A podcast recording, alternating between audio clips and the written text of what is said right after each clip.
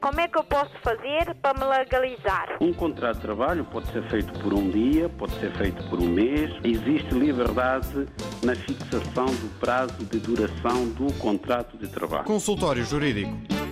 Já temos uh, o tema de hoje. Vamos tratar do direito de preferência do arrendatário na venda do imóvel arrendado. Para uh, desenvolver este tema, uh, já está aqui. Boa tarde, Adriano Malalane. o que é que se pode dizer sobre este assunto? Boa tarde, Fernanda. Boa tarde, ouvintes. Então, hoje vamos analisar eh, a figura jurídica do direito de preferência. A propósito de quê? A propósito do contrato de arrendamento. O direito de preferência não é um direito exclusivo do contrato de arrendamento. Pode existir direito de preferência sobre outro tipo de contrato. Aliás, eu até diria que temos dois tipos de direito de preferência. Temos o direito de preferência legal, não é? Que é imposto por lei, e temos o direito de preferência contratual. A diferença é que o primeiro, o direito de preferência legal, é uma imposição da própria lei. Portanto, está plasmado num diploma legal ao passo que o direito de preferência contratual é uma cláusula que as partes num contrato, num determinado contrato, entendem estabelecer e passa a ter força de lei entre as partes, vincula as partes. Ao passo que o direito de preferência legal é um direito que vincula toda a gente. Até pode não estar escrito num determinado contrato e normalmente não está, como ocorre, por exemplo, nos contratos de arrendamento. Eu ainda não vi um contrato de arrendamento que tivesse uma cláusula em que as partes estabelecessem o direito de preferência do inquilino. Portanto, os contratos normalmente não referem essa matéria. Não é obrigatório referir. Porquê? Porque o direito de preferência do inquilino é um direito legal, está na lei. Então agora vamos explicar em que é que consiste o direito de preferência do inquilino sobre o locado. O locado é a casa arrendada, é o imóvel que se encontra arrendado. Ora bem, o direito de preferência do inquilino foi fixado por lei, tendo em conta que a propriedade do imóvel pode mudar de titular.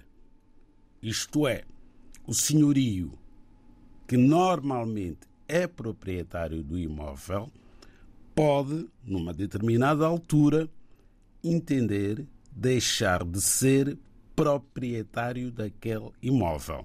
É uma vicissitude do contrato, é uma alteração que ocorre no contrato. E o legislador pensou assim: esta vicissitude no contrato de arrendamento deve ter efeitos sobre o inquilino, no sentido de que o inquilino pode se ver na contingência de ser prejudicado nos seus direitos porque houve uma alteração numa das partes do contrato, no caso, no, no senhorio, ou seja, aquela pessoa que assinou o contrato de arrendamento com alguém e deu de arrendamento o seu imóvel, quando deixa de ser proprietário, será que esta vicissitude deve ou não ter consequências sobre a pessoa do inquilino?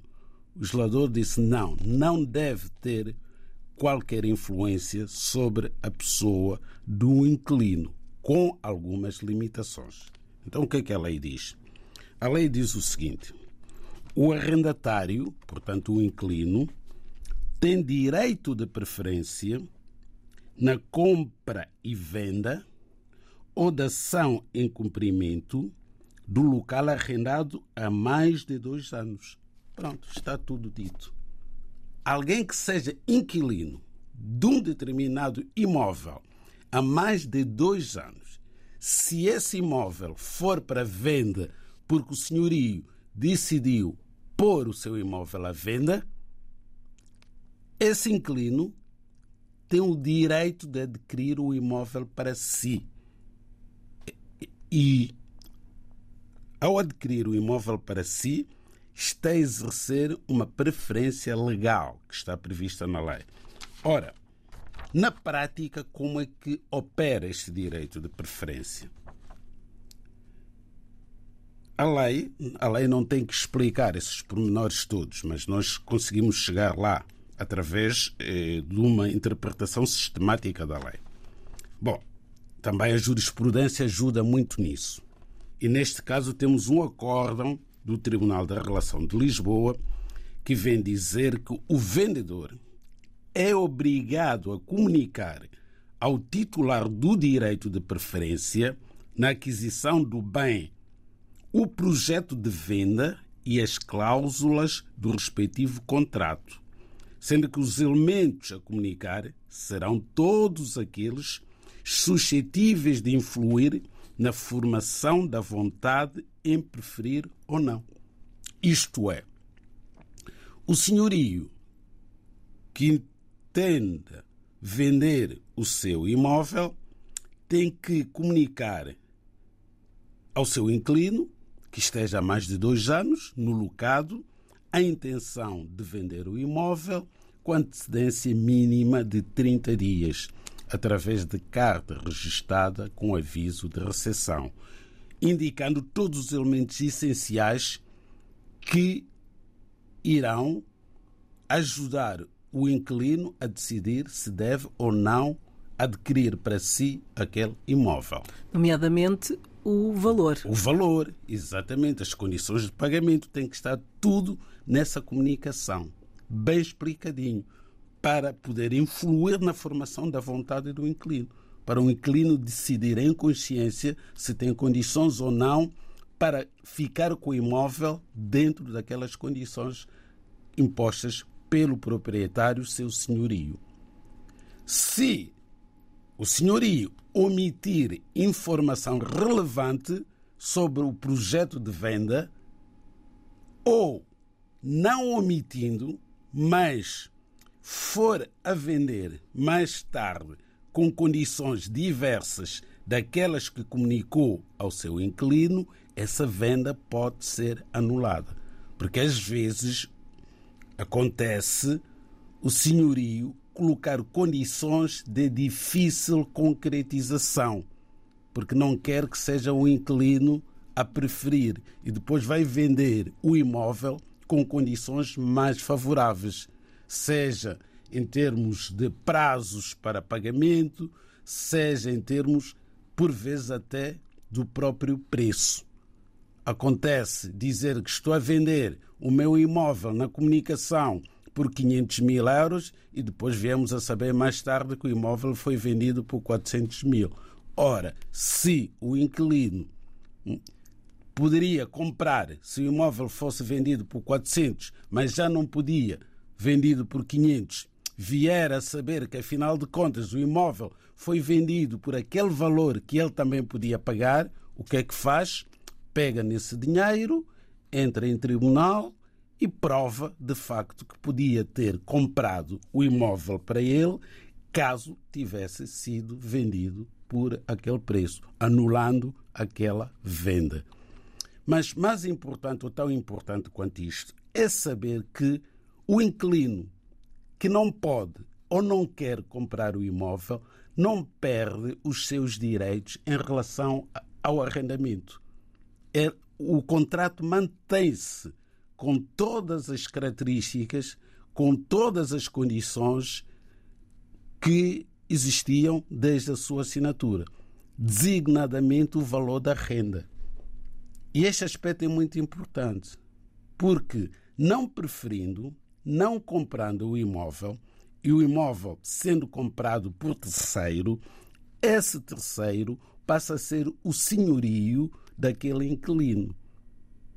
E muitas vezes este novo senhorio aparece a dizer que a renda X é a renda que Vossa Excelência tinha acordado com o anterior proprietário, seu senhorio. Eu sou novo proprietário e sou novo senhorio. Portanto, tenho o direito de fixar a renda que eu achar que é compatível com o imóvel. Não é assim. A renda vai se manter a mesma, o prazo do contrato mantém-se o mesmo, logo não há qualquer alteração, senão a mudança tão só do nome do senhorio. Se o senhorio era o senhor Francisco, o imóvel foi comprado por senhor Manuel, senhorio passa a ser o senhor Manuel, quanto o resto mantém-se igual, seja o valor da renda, seja a duração do contrato. Se tiver uh, dúvidas em relação uh, ao tema de hoje ou uh, outras questões que, que gostasse de serem respondidas pelo Dr. Adriano Malalane, já sabe que pode sempre ligar para o 21 382 0022 21 382 0023 ou uh, enviando um e-mail para consultóriojurídico.rtp.pt. Uh, vamos ao encontro do primeiro ouvinte. Muito bom dia ou muito boa tarde, Estevão dos Santos. O que uh, quer deixar uh, aqui neste, neste, consultório jurídico? que questões quer deixar aqui neste consultório jurídico? Sim, boa tarde. É, é o seguinte, eu tenho, tenho uma dúvida. Eu tenho, eu tornei-me tornei cidadão português né, há um ano, há um ano atrás. É, e tenho um filho uh, em Angola com 22 anos de idade. E gostaria de saber se, se ele vindo como, como com estatuto de, de, de familiar de cidadão português, eh, lhe dá o, o direito de quando cá chegar cá ter uma autorização de residência uh, permanente. É essa então a sua questão? Sim, sim, sim, sim. Essa é a minha questão. Ok, muito obrigada. Bom fim de semana. Obrigado, igualmente. Obrigado pela atenção. Um bom trabalho para todos vocês. Muito obrigada. Vamos eh, então responder uh, daqui a pouco. Já, já, já está. Já, o doutor Adriano Malan diz-me que está já pronto e apto para responder ao nosso ouvinte Estevão dos Santos. Vamos a isso. Pois o Sr. Estevão dos Santos coloca uma questão que já foi colocada nos, nos mesmíssimos termos no consultório jurídico da semana passada. E, na altura, eh, tivemos, eh, demos uma resposta que se mantém a mesma, que é a seguinte resposta. O estatuto de cidadão estrangeiro membro de familiar de cidadão comunitário está previsto na lei. Existe uma lei própria que regula essa matéria. Não é eh, a lei de estrangeiros eh, que regula essa matéria, é uma lei especial. E temos o regime jurídico de entrada, permanência de estrangeiros em território nacional. Essa matéria está numa outra lei, que também é tão válida quanto a primeira, que regula esta matéria e vem dizer que só tem direito a título de residência comunitário o familiar, portanto, de cidadão português, no caso dos filhos, não é? Que tenha estado a viver, digamos assim, no país às expensas do cidadão comunitário, que está aqui em Portugal, mas também tem limite de idade. Tem limite de idade e aqui o senhor acaba de dizer que o seu filho tem 22 anos de idade. Portanto, já não está abrangido por esse direito.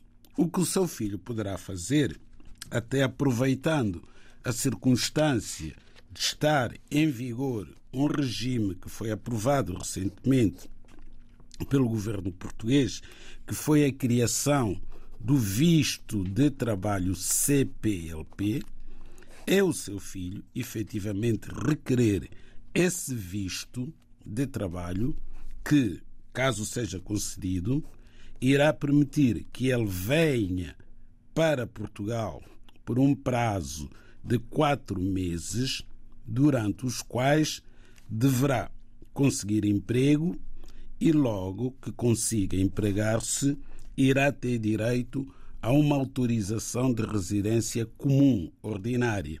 Não vai ser autorização de residência comunitária.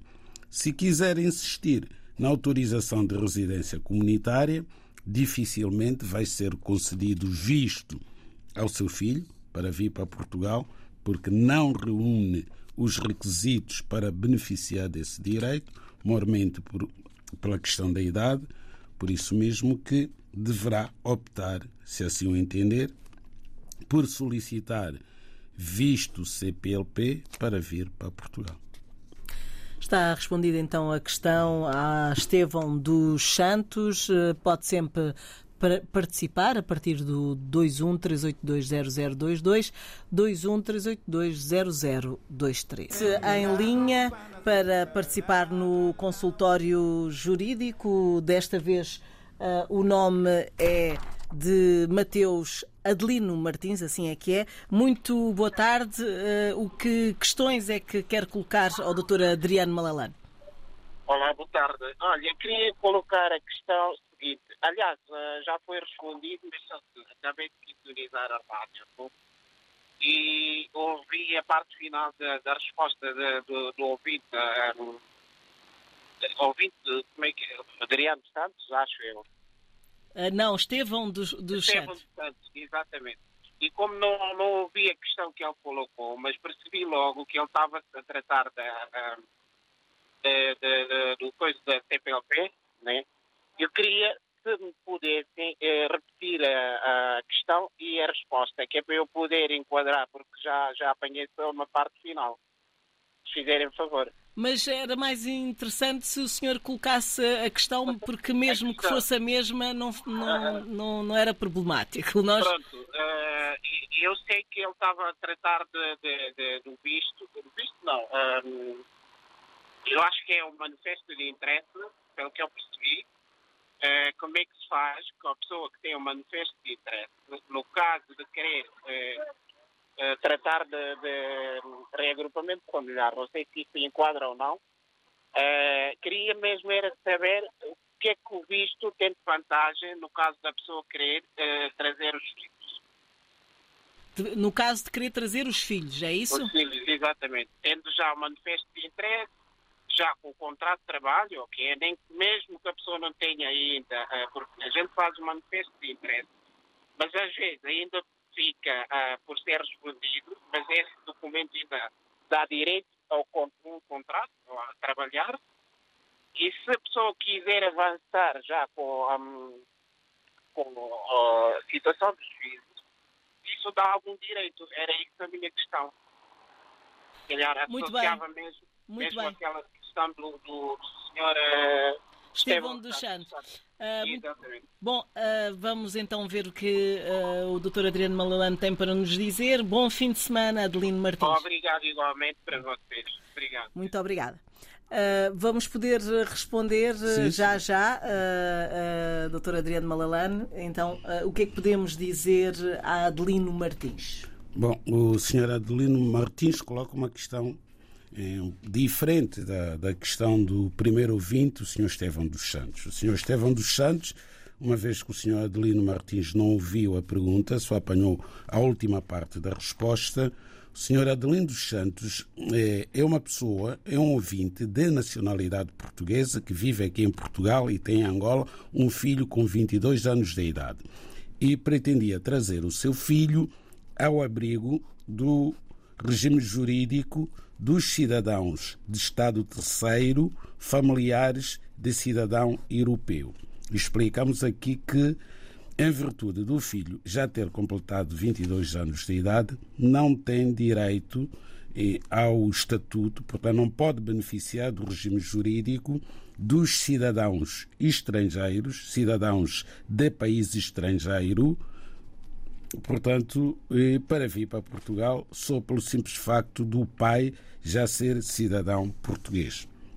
Bom, a, A pergunta que é colocada agora eh, pelo ouvinte Adelino Martins tem que ver com reagrupamento familiar e é fácil de responder. O reagrupamento familiar só beneficia cidadãos estrangeiros eh, que se encontrem a viver em Portugal com título de autorização de residência válido. Portanto, no, no seu caso, eh, a ser este o seu caso, porque também poderá ser o caso de outra pessoa que não propriamente o senhor Martins. No caso das pessoas que apenas apresentaram a sua manifestação de interesse com vista à obtenção de autorização de residência em Portugal, enquanto não for concedida essa autorização de residência, a mera manifestação de interesse não lhes confere o direito ao reagrupamento familiar, o que significa que não podem trazer os seus familiares para Portugal, porque se forem ao Serviço de Estrangeiros e Fronteiras requerer o reagrupamento familiar, a resposta vai ser negativa, uma vez que essas pessoas ainda não são titulares de autorização de residência no país. Estão ainda numa fase de manifestação de interesse, manifestação essa que será analisada e, se dessa análise o Serviço de Estrangeiros e Fronteiras chegar à conclusão de que estão reunidos os pressupostos legais para este manifestante de interesse poder ter autorização de residência, ser-lhe-á concedida essa autorização. Caso contrário, o processo é indeferido e a pessoa continua em situação irregular no país. Temos outro ouvinte em linha, Mateus Pedro. Muito boa tarde. Boa tarde. Então, que questão quer deixar neste consultório jurídico? Olha, acerca do tema de hoje. Eu queria saber, no caso do novo proprietário quiser viver na casa que comprou, como fica a situação do inquilino? Ok, é essa a questão? Exatamente. Pronto, muito obrigada e Nada, bom fim de semana. Boa Obrigado tarde. igualmente. E uh, podemos mesmo responder já de seguida a, a esta questão colocada pelo Sr. Mateus Pedro. Eh, vamos responder a esta questão fazendo uma pergunta ao Sr. Mateus Pedro. Eh, vamos admitir que não é o novo proprietário que adquiriu o locado, portanto, o prédio arrendado, mas é o primitivo proprietário que adquiriu, eh, que quer passar a viver na sua casa. Como é que é? Pois bem, a lei. Aliás, bastava o senhor ter percebido a nossa explicação para ver que o novo proprietário não adquire eh, o direito de ir viver, o direito de habitação, porque o direito de habitação está onerado pelo contrato de arrendamento. O novo proprietário adquire sim o direito de propriedade nas mesmas condições em que estava o anterior proprietário. Se o anterior proprietário não podia ir viver na casa arrendada porque é incompatível, hum, aí, portanto, dois direitos que não são compatíveis. O direito de propriedade do senhorio não lhe permite coabitar com o inquilino, porque o inquilino tem o direito de habitação, adquiriu o direito de poder usufruir da posse daquele imóvel que se converte em habitação do inquilino. Logo, o obstáculo jurídico que o primitivo proprietário teria caso quisesse ir viver na casa arrendada é essa mesma impossibilidade jurídica que se transmite ao novo proprietário. Qualquer senhorio, qualquer senhorio um, num contrato de arrendamento, caso queira passar a viver na casa arrendada, tem que obedecer ao que a lei diz sobre essa matéria. Há uma disposição própria na lei que é o artigo 1101, a linha A do Código Civil, que diz que o senhorio pode denunciar o contrato de duração indeterminada. Hum, vamos admitir que o contrato de arrendamento foi feito sem prazo, portanto, tem duração indeterminada, em caso de necessidade de habitação pelo próprio ou pelos seus descendentes em primeiro grau, que são, obviamente, os filhos. Mas se o contrato tiver sido feito com prazo certo, aí o senhorio não pode proceder à denúncia do contrato antes do decurso do prazo. Então, o que é que o senhorio terá que fazer caso o contrato tenha sido feito com prazo certo? Terá que apresentar oposição à renovação do contrato dentro dos prazos previstos na lei.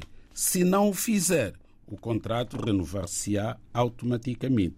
E os prazos que a lei estabelece, já falamos nestes prazos noutras emissões, são 240 dias de antecedência se o prazo de duração inicial do contrato ou da sua renovação for igual ou superior a seis anos e serão 120 dias se o prazo do contrato ou da sua renovação for igual ou superior a um ano, mas inferior a seis anos, e 60 dias se o prazo de duração do contrato ou da sua renovação for igual ou superior a seis meses inferior a um ano.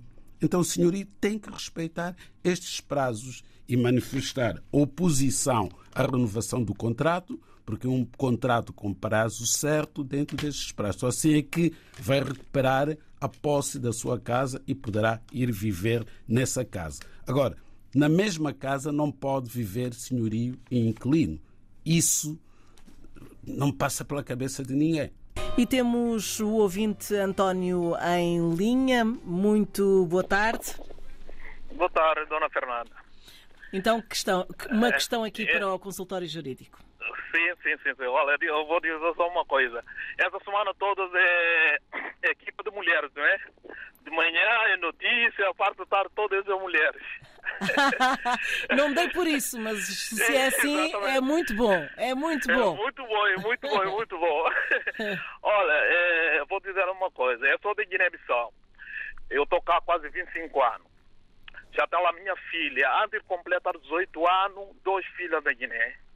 É, fez tudo, documentos mandar para Guiné, ela recusar para dar o visto. Tentar fazer segunda vez também, nada, não dá o visto. Eu estou aqui numa empresa já há 17 anos numa empresa, tem casa, tem tudo. E agora, eu não sei porquê eles não dão o visto, depois ele não tem justificação. Já chega lá o documento, tudo, está tudo, está tudo completo, está tudo completo, chega e lá. O senhor é, ah, passa... é português? A nacionalidade? É, é já, já aqui, já é quase oito anos, já é português, sim. Muito bem. Antes, antes de completar os oito anos, fiz para fazer os documentos, até agora não consegui dar o visto da criança. Lá, tem que esperar, tem que esperar. Já é mais de dois anos. Espera, espera, espera, espera. Até agora não dou visto. Muito bem, vamos ver tá o que bem. é que o Dr. Adriano Malalane tem para nos dizer sobre isto. Obrigada, tá, bom fim de semana. Tá, bom fim de semana. Obrigada. Adriano Malalane também, um bom fim de semana. tá, obrigado. Obrigada. Uh, vamos então, nos minutos finais, tentar responder ao Sr. António.